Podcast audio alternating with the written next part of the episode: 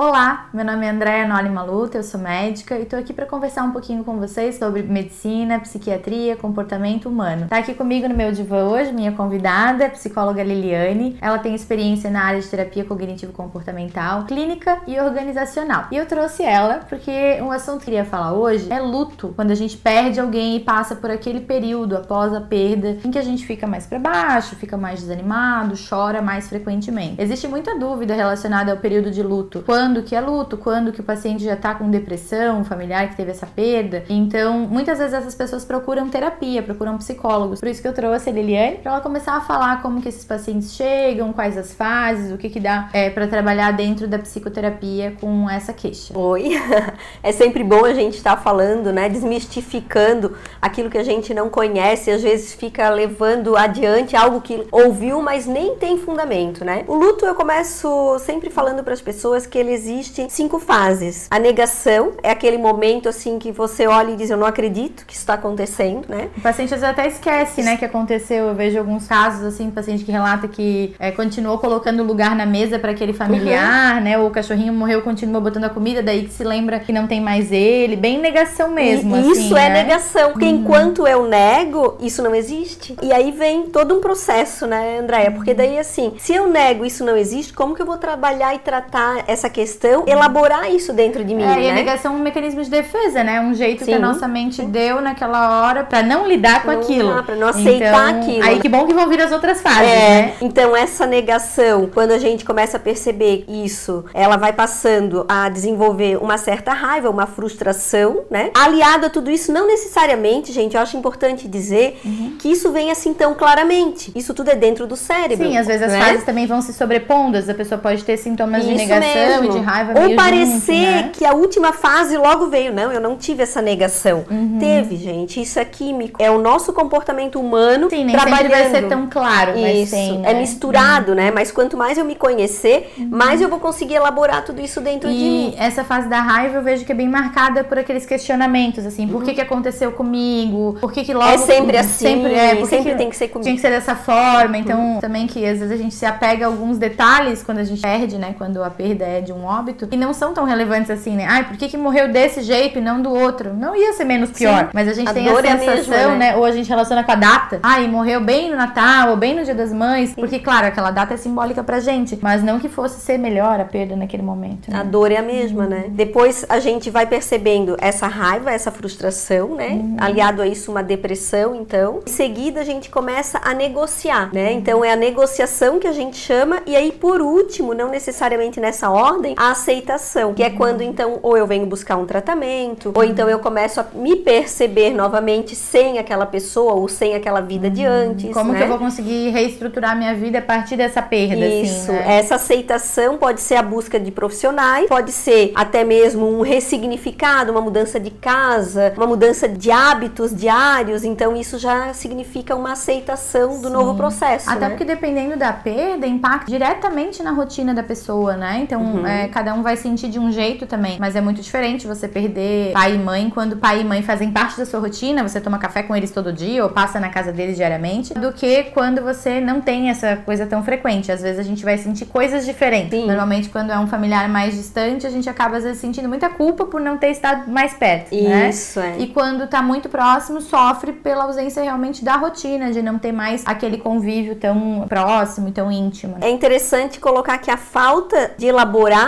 né, dessa elaboração, vai chegar no mesmo contexto que é a culpa, o arrependimento ou as dores num todo. Então é isso que a gente vai trabalhar daí dentro da nossa profissão, no caso, Sim. né? É, às vezes, né, os pacientes que estão passando por um período de luto, como choram muito ou começam a ficar muito indispostos para as atividades do dia a dia, muitas vezes as famílias trazem para avaliação psiquiátrica alguém que está passando por um período de luto, tá chorando mais ou muito indisposto para as atividades do dia a dia, a família fica preocupada que seja um quadro depressivo. Então acho que é bem válido trazer para avaliação, porque pode ser. Os nossos livros diagnósticos, né, que seria o CID e o DSM, eles colocam meio que um prazo, então de 4 a 8 semanas após esse período, seria um luto complicado quando a pessoa não faz todas essas fases, ou se a pessoa fechar critério, um transtorno depressivo. Eu não gosto muito, os pacientes me perguntam até quanto tempo é normal chorar ou ficar triste. E eu digo que não tem exatamente uma regra, Sim, né? A pergunta é o que é ser esse normal, é, né? É, eu acho muito complicado a gente colocar colocar uma regra, Sim. porque assim, como a gente tá falando, as relações elas são Depende da diferentes relação. para cada pessoa. Então, assim, e o fato de você chorar dois, três meses após a perda da sua mãe, por exemplo, não necessariamente significa que você tem depressão, né? A gente, eu brinco, conhecia a tua mãe há quantos anos? É. Né? E aí, em quatro, oito semanas, você tem que estar ótimo, você não pode Sim. mais chorar. Então, eu acho que é meio é muito para tentar enquadrar mesmo uma questão mais médica, diagnóstica, né? E acho que a gente tem que avaliar cada caso de forma individual. Então, realmente, se você conhece alguém que tá passando por um período de luto, parece, né, não tá fazendo essas fases, ou que tá sofrendo além do que seria o esperado, traga para avaliação ou para tratamento psicológico. Eu brinco sempre que não importa por onde você vai começar. Eu comece por um profissional de confiança. Se você Exato. tem um psicólogo que você teve uma indicação legal, ou se você teve um psiquiatra de quem você tem uma indicação boa, procure esse profissional, até porque o bom profissional, se ele vê que a demanda não é para ele, ele vai, Vai encaminhar, orientar, né, é. o psiquiatra para o psicólogo ou o psicólogo para o psiquiatra, mas o acompanhamento ah, psicológico para a questão do luto